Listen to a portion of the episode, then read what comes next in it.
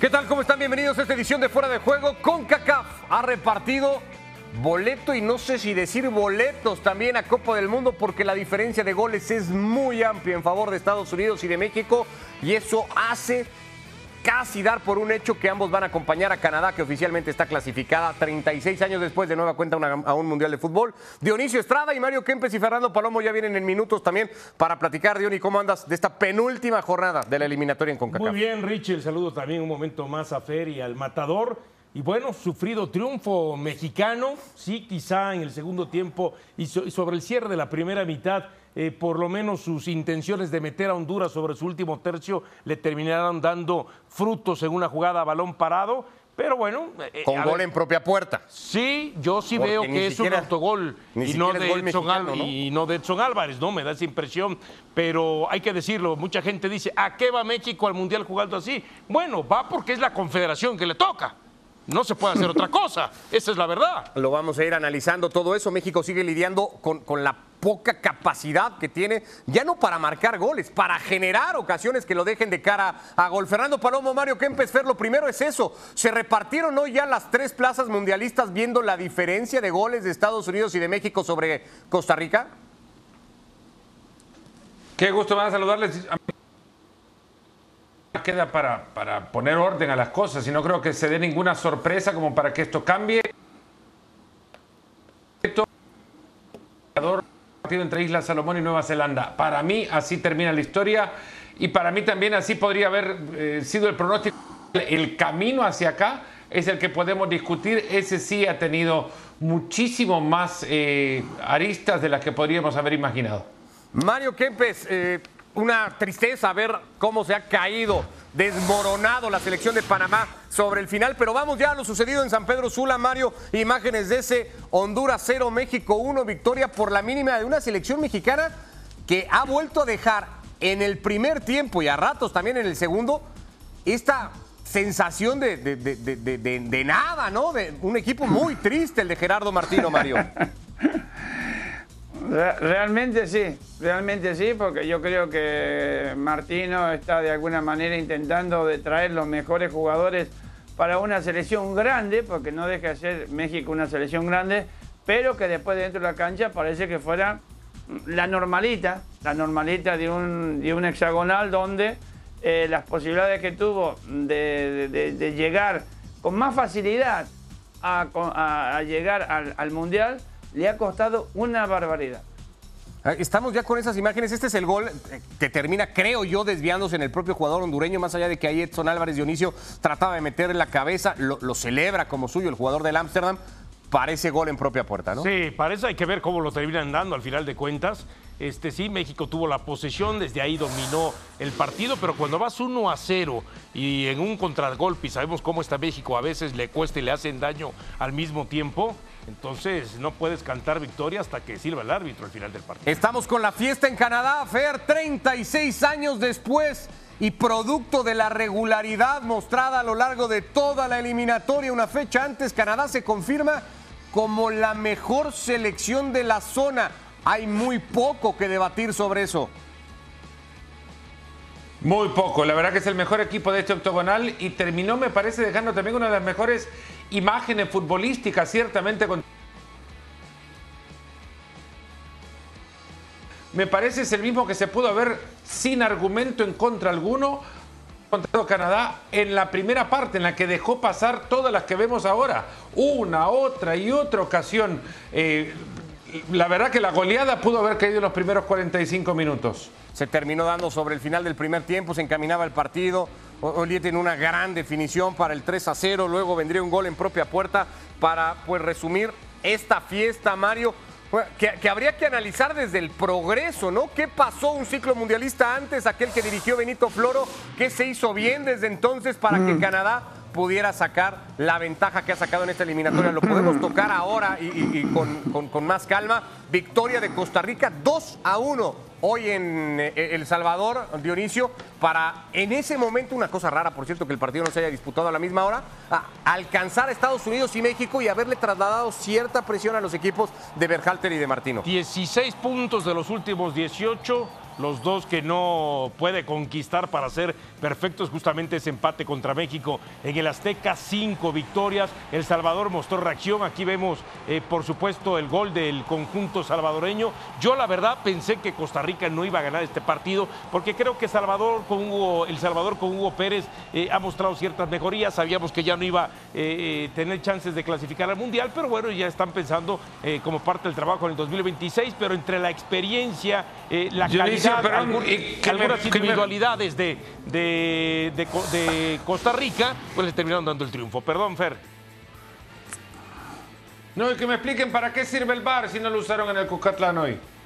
Sí, una jugada terrible de. Acá sí lo usaron, ¿no? En el de Estados Unidos-Panamá. Sí, para que muy temprano Pulisic, ahora volvemos a. Ahí sí funcionó.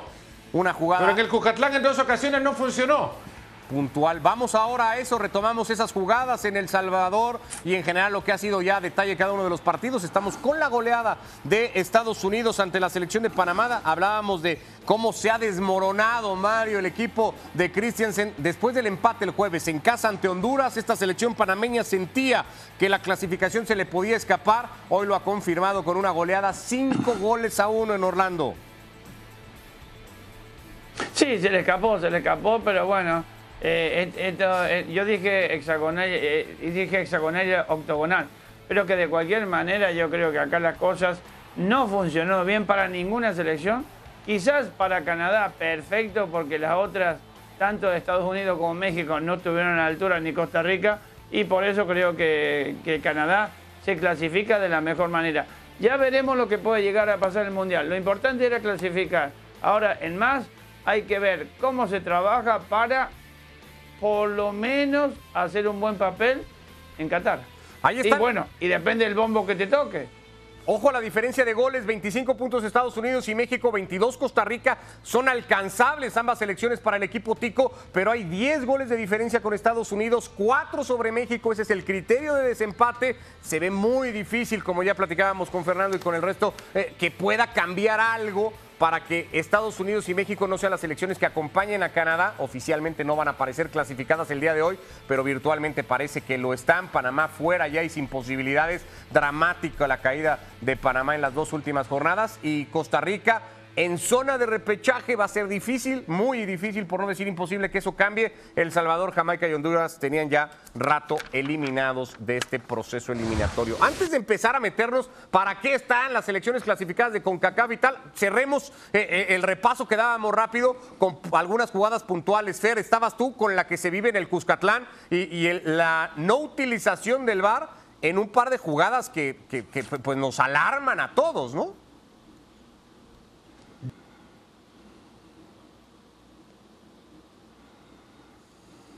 Problemas técnicos para seguir. Puesto con... una pelota en el, en el poste. Perdón, Fer, es que te estábamos perdiendo. Ahora sí creo que te, tenemos.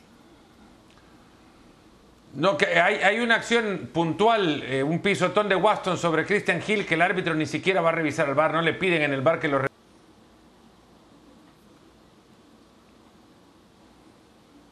Ahora, ahora volvemos. Con salvadoreño dentro del área lo que tendría que haber sido decretado como penal. Ahora retomamos ya un poco mejor con, Fernando, pero bueno, sí quedan ahí un par de jugadas que se tendrían que haber eh, revisado. Eh, lo de México, Dionisio, los problemas de esta, de esta selección, insisto, eh, no para marcar goles, porque mucha gente dice que no tiene gol, es que no tiene generación de goles. Para meter goles primero hay que generarlos y esta selección sufre un mundo para plantarse de cara a gol, no importa el rival que sea. Sí, pero sufre creo también este Ricardo Matador y Fer, desde el punto de vista que los jugadores mexicanos que tienen desde el medio desde, perdón, desde el medio campo, que a partir de ahí es donde puedes empezar a generar, les falta velocidad, les falta dinamismo, le falta rapidez. Eh, eh, eh, al equipo mexicano lo ves como que cada quien está por su lado, lo ves muy largo, muy ancho. No es un equipo que sea corto, que se encuentre justamente pegado un jugador con el otro y desde ahí empiezan las complicaciones. Y cuando logra por lo menos llegar a ese último tercio, es impreciso, este, no tiene idea, no tiene creatividad, primero en el duelo individual para ganarlo y segundo para encontrar en asociación en la famosa, a ver, ¿cómo se rompe una defensa? La famosa jugada de siempre, lo más básico, hacer una pared. ¿eh? tocar, moverte al espacio y volver a recibir. Y eso al equipo mexicano le cuesta por las características de sus, de sus jugadores y porque, insisto, yo veo a México Es que hay dos- y, y- y veo un México que está jugando en la época de los 60, 70 cuando el A fútbol ritmo. se caminaba a otro, ritmo. Sí, sí, sí. Pero hay dos cosas para, creo yo, Mario, tratar de analizar los porqués de eso. ¿Es un tema de los jugadores, de las características y del momento de estos futbolistas mexicanos? ¿O es un tema de- de- de- de- del, del entrenador, de, de que a nivel eh, colectivo no ha logrado darle Gerardo Martino herramientas a México para que el funcionamiento sea mejor? no le echemos otra vez la culpa al entrenador. Y esta, y esta vez no voy a defender al entrenador, ni mucho menos. Creo que el gran problema de México son los jugadores. No, ¿Cuántos entrenadores han pasado y cuántas veces han buscado ese quinto partido que todavía no se le ha dado? Pero no es por culpa de los entrenadores. Los jugadores, uno dijo, uno, uno dice, dijo y diremos que en México pagan muy bien y el jugador mexicano no se quiere ir afuera. Ahora han salido, ahora se han hecho más internacionales, pero vuelven con la mentalidad del jugador de que está jugando en México. Y eso lo tienen que olvidar, están jugando en Europa a otro ritmo y ese ritmo cuando llegan a México no lo ponen a la orden del técnico. Yo no creo que sea problema del técnico, es problema de mentalidad de los jugadores. Pero se juega diferente, Mario. Que son superiores. Eh, no, no, no, no, no, no, no, El fútbol es fútbol y se juega en todos lados lo mismo. A, a no ser que la mentalidad de cada uno diga, bueno, voy a. Y con el perdón de las otras selecciones, juego contra Jamaica, juego contra Honduras, juego contra Guatemala. Y esos son equipos que nosotros los vamos a pasar caminando y no es así. Hoy el fútbol ha cambiado. Es, es el corazón de cada uno y la mentalidad del jugador mexicano ha cambiado de tal manera que en Europa es un fenómeno. Llega la selección mexicana y no tiene la culpa el técnico, porque el técnico los llama porque están funcionando bien, pero a nivel de selección no están funcionando. Y si el técnico llega a cambiar, pues se arma un lío Pero- terrible porque hay tantos técnicos como periodistas, como público, que hacen que el técnico no tenga ni voz ni voto y si llega a perder, lo echan. Pero a ver, Fer, porque aquí hemos hablado muchas veces de los sistemas de juego, de cómo los técnicos son capaces de potenciar o no a los futbolistas. Hay futbolistas que rinden bajo una forma de juego en sus clubes y luego encuentran otra en selección, concretamente hablando del tema de México. ¿A qué se debe? ¿Al técnico o a los futbolistas lo que se le ve a esta selección mexicana? Pues ya a esta altura es una combinación de ambas, de ambas variables, pero yo creo que aquí tienen mucho más que ver los futbolistas también, porque la idea se ve, está, a ver, el 4-2-3-1 que quiera poner, o el 4-3-3 que pueda poner eh, eh, Martino en su, en su defecto, aquel que le ha sustituido hoy, eh, tiene a los ejecutantes arriba y, el fútbol es de los futbolistas, terminará siendo siempre de los futbolistas. No pone una idea que, que vaya en contra o juegue eh, para sabotear al talento que tiene el futbolista mexicano. Hay una realidad, por ejemplo, a los dos mejores para mí, o los dos más regulares, cuando menos, del seleccionado mexicano en este último par de, partidos han sido quienes también arrastran mejor forma con sus clubes. Para mí los dos mediocentros, eh, Héctor Herrera y Edson Álvarez, los más regulares, ahí se ven bien en la selección. Pero ¿quién le, quién le acompaña a, a Herrera en su club y luego quién le acompaña acá? en la selección para llevar la pelota arriba. Lo mismo que se ve, por ejemplo, de Raúl Jiménez en el Wolverhampton, se ve acá en la selección. Y lamentablemente en su club no anda. Y acá juega. Eh, a Lainez se le ha visto más en la selección que en su club. Habrá que explicarse cómo ven los entrenamientos del Betis. El Tata Martino para saber por qué le da tantos minutos a Diego Lainez como no se los da Manuel Pellegrini que lo tiene de lunes a sábado. Digo, porque pienso que los domingos se hace otra cosa, ¿no? Pero una cosa- es- esa es una realidad también. Hay, hay jugadores que están teniendo más juego acá de lo que tienen en sus clubes. Hay una cosa que te podría, si me permiten, Sí. decir. Nosotros hemos tenido una de las mejores selecciones nacionales de los últimos 12 años, antes de empezar el ciclo de Scaloni. Y sin embargo Argentina no ganó nada. ¿Por qué? Se acostumbran a estar siempre los mismos. Ya no es eh, eh, un equipo, ya son amigos. Y dentro de la cancha se está viendo esa amistad. Pero esa amistad que duele, que no se ayudan, que, que, que ya, ya, ya la confianza es demasiada. Y por eso yo creo que no es momento, pero tampoco sería malo de lavarle un poquito la cabeza a aquellas que se creen figuras en sus equipos, pero cuando vienen a México a la selección no son tantas figuras demostrando lo que demuestran dentro de la cancha. Ahora, yo puedo entender, este, eh, Ricardo, Fer y, y- y Mario, el tema de que hay jugadores que en, su que en México, en la selección mexicana, están por debajo del nivel que vienen mostrando en sus equipos, más allá de quienes los terminan rodeando como para poderse eh, potenciar. Pero esta última parte, eh, eh, y siento que a veces los jugadores quedan a deber más en la cancha que lo del técnico, pero esta última parte que dice Mario es responsabilidad del técnico. Es decir, si Él tú- elige, ¿no? Y él- claro, a eso él voy. elige Sí, quién llega no. y quién juega. después. Exactamente. Entonces, si tú estás viendo que tienes ya No. una selección de amigos y que a lo mejor tienes que apretar a algún lado para que no se sientan tan seguro, ahí ya es donde entra la decisión del técnico y la responsabilidad del técnico. pero querés clasificar, querés clasificar al Mundial y no podés tirar por la borda lo poquito o la pequeña esperanza que te queda. Ahora ya casi, casi México, a- a no ser que pase una catástrofe, no deje de clasificarse. Pero vos crees que Martino hoy por hoy puede cambiar rotundamente esta selección? No. Por mucho Prácticamente que quiera, no le lo conviene mismo. tampoco. Va a, ll- va a llamar lo mismo porque no tiene otra solución. Pero no, Porque si ¿Estás a cuánto de llamar- la Copa del Mundo? Estás a, estás a ocho meses de la Copa Sí, pero no tenés partido. No de los partido 26 como para armar un jugadores que equipo. ahora van a compre- que, que ahora Suena- van a ocupar el plantel. suena de los cómodo eso, jugadores que van a llamarse para las convocatorias del mundial. Suena ir a son la fácil. Me parece que hay muchos jugadores hay muchos jugadores que ya se creen ahí adentro en el plantel. Claro. Porque no ha, ha cambiado La tan comodidad. Bueno, pero entonces es ha cambiado responsabilidad tan del poco técnico. en Pero lo los pudo últimos haber hecho años y medio. Tampoco lo hizo antes, cuando no Eh, estaba ocho meses, eh, cuando estaba tres años, Es que por ejemplo, de la Copa del Mundo. Bueno, es que antes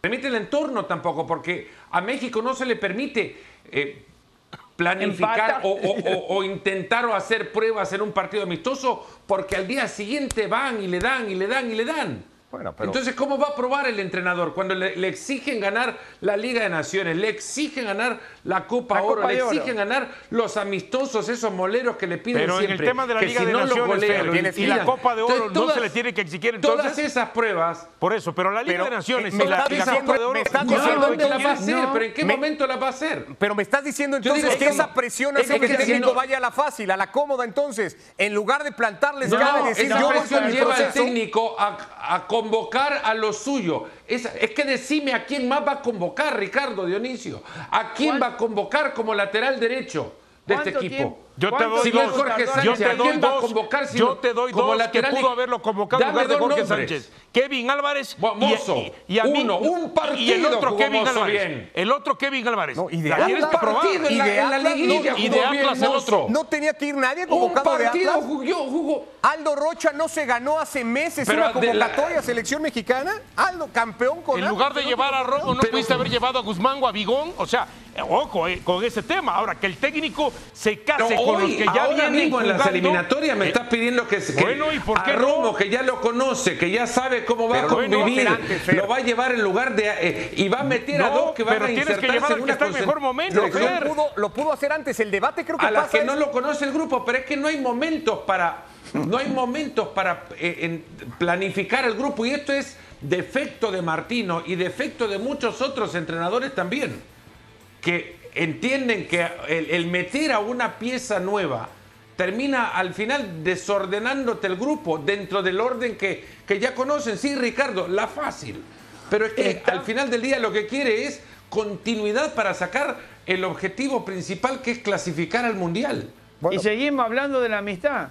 Y seguimos Correcto, hablando de la amistad no que hay entre puede- los jugadores cuando se acostumbran a estar en la selección. no, no se puede. Ese es el gran problema, creo- la amistad que hay entre los jugadores. No se puede hablar de- y dar un discurso de querer cambiar cosas de fondo y sentar bases hacia el futuro si al final vas a optar por el continuismo ¿no? dentro de una selección para, para no mover al grupo y para no jugarte el riesgo de quedarte fuera de una Copa del Mundo. Esa sensación da. Eh, al margen de México, dando por hecho, insisto, por esta diferencia de goles que hay ya establecida, que va a ser muy difícil que pueda cambiar en la última fecha.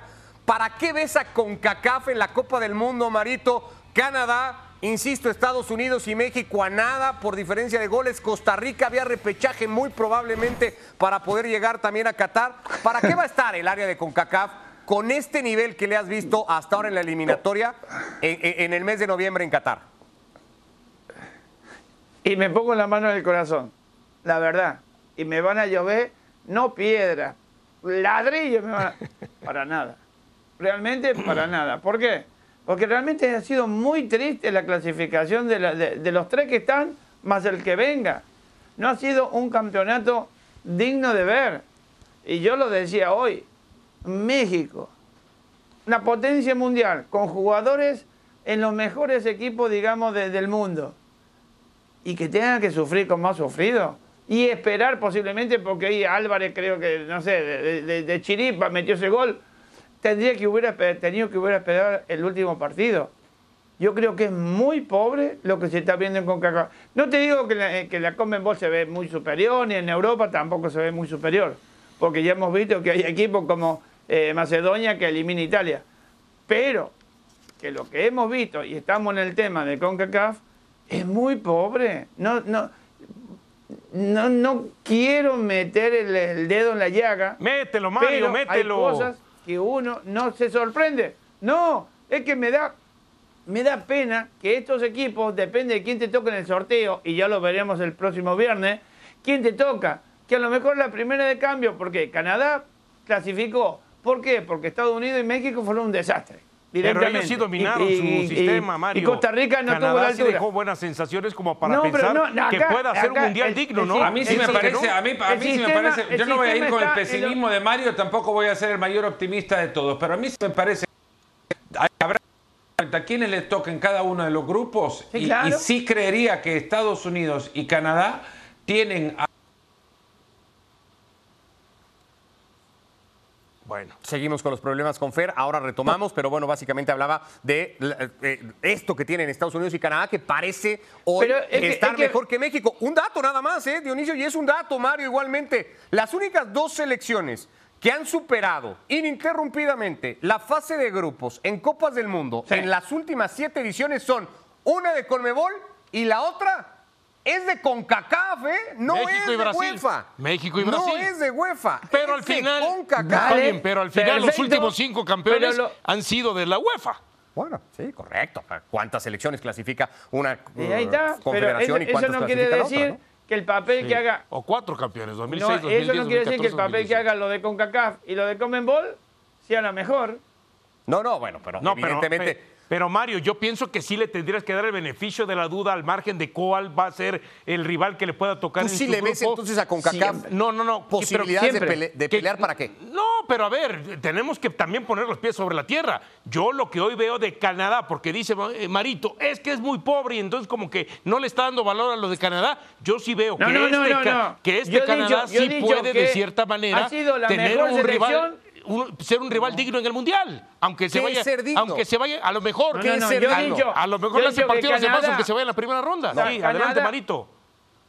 No, yo he dicho que Canadá sorprendió porque México y Estados Unidos no están a la altura de un octogonal. Yo dije hexagonal. De un octogonal como lo que se ha visto. Sufriendo hasta, la, hasta, el Pero último- ¿no te hasta el gustó lo que presentó partido. Canadá en la cancha, Puede Mario? ser que Estados A eso Unidos me y México refiero. tengan acá. Y entonces, imagínate en un mundial con dos equipos fuertes y uno que te pueda llegar a acompañar como le puede tocar uno de CONCACAF, y acá la primera de cambio te va a... ¡Ey! Vamos a verlo, tranquilo, ya llegará en noviembre y diciembre y lo veremos. Y seguiremos discutiendo el tema. Aquí están Seguro. los clasificados al momento, Qatar como país anfitrión, los clasificados de Europa, Alemania, Dinamarca, Brasil, Bélgica, Francia, Croacia, España, ¿Tu Serbia, selección? Inglaterra. Eh, eh, El martes se definen los pendientes de repechaje, además de Suiza y de Países Bajos. En Conmebol está ya Brasil, está también Argentina, se metió Ecuador y se metió Uruguay. Por Asia va Corea del Sur, está Arabia Saudita, está Japón, ya se mete con CACAF, con Canadá y repito y reiteramos, no porque pretendamos ni aquí estemos apoyando a nadie particularmente, pero Estados Unidos y México por 10 y 4 goles de diferencia sobre la selección de Costa Rica, se ve muy complicado que se No, y además teniendo en cuenta que Costa Rica se la tiene que jugar contra el mismo Estados Unidos. y México va a cerrar en Eh, casa. claro, y- Independientemente del rival, que será El Salvador, México con un punto además aseguraría matemáticamente y si no tendría que Ahora, perder por varios y que Costa Rica gane Y por si varios. Costa Rica, que recibe a Estados Unidos, le saca eh, eh, la victoria y México empata, México sube al segundo sitio de la eliminación. Correcto. México con un empate eh, asegura uno de esos tres puestos. Insistimos, el que ya no va a perder el liderato es la selección de Canadá. ¿Se confirma entonces Canadá como el, el mejor? Evidentemente la tabla El que dice está eso, pasando en el mejor momento. Fue el mejor equipo de toda la eliminatoria. Sí, claro, y el mejor momento, y no solamente por eh, la estadística, porque a veces la estadística, sino porque también su funcionamiento, que Mario dice que, bueno, su funcionamiento, que yo no veo que tenga que ver por el mal momento de México, de Estados Unidos, o porque no tuvieron una eliminatoria este, más acorde a lo que aparentemente es su nivel, pero yo creo que el funcionamiento de Canadá yo sí lo resaltaría y no le quitaría mérito del por qué termina conquistando ese primer lugar. Porque vino a la Azteca y, empató con México y porque ganó en su casa. Porque después fue a Estados Unidos, le empató a Estados Unidos y le ganó en su casa. Bueno, pues ahí están los escenarios, particularmente de México. ya salió campeón de. Y Eh, con, y con esos dos empates ya salió campeón del mundo. ¿No? No, y con no, no, esos dos no, empates todavía. ya salió campeón del mundo. Pero Mario, Vamos le tenemos ver, que dar su crédito, Mario. Yo solamente digo, vale, perfectamente. Si yo no digo que jugó mal, digo que simplemente se vio mucho mejor Bueno, por Yo te voy a preguntar, la, Mario. Yo la te voy a forma preguntar. de jugar o de encargar Claro. los partidos de Estados Unidos y México. Y ojo, yo te voy a preguntar, si hoy ya le metemos a estos tres al Mundial, Pregunta. independientemente del grupo que les toque, ¿quién piensas que puede tener mejor Mundial? ¡Ay!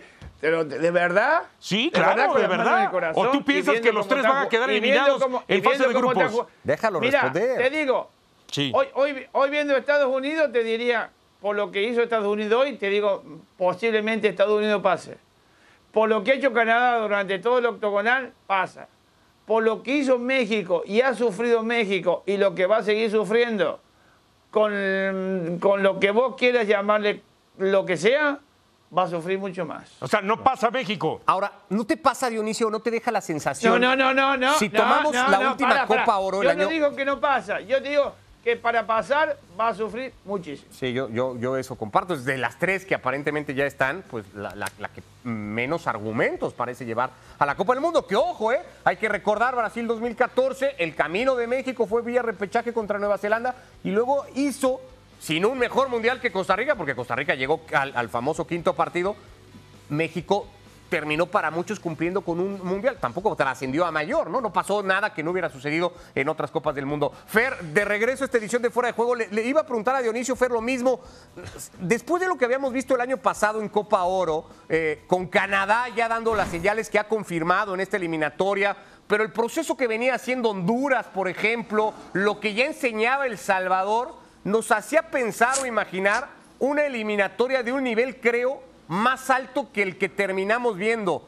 ¿Te parece que ha sido así?